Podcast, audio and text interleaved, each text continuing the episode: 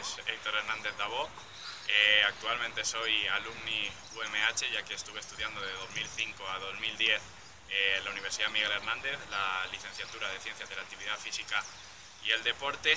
Y bueno, por motivo de, la vida me tuve que venir a, Bolivia, exactamente a la ciudad de La Paz, eh, ciudad en la cual estoy trabajando dentro del Club de Tenis La Paz, ¿no? como, como director de la escuela. Eh, dentro de mis labores está la coordinación de los diferentes, de los diferentes profesores, la planificación de, los entrenamientos, asistencia a torneos, supervisión del trabajo que puedan hacer los diferentes preparadores físicos. Y bueno, la verdad es que llevo aquí ya algo más de, un año y muy contento de poder aportar todo, toda todo lo aprendido durante, durante la carrera.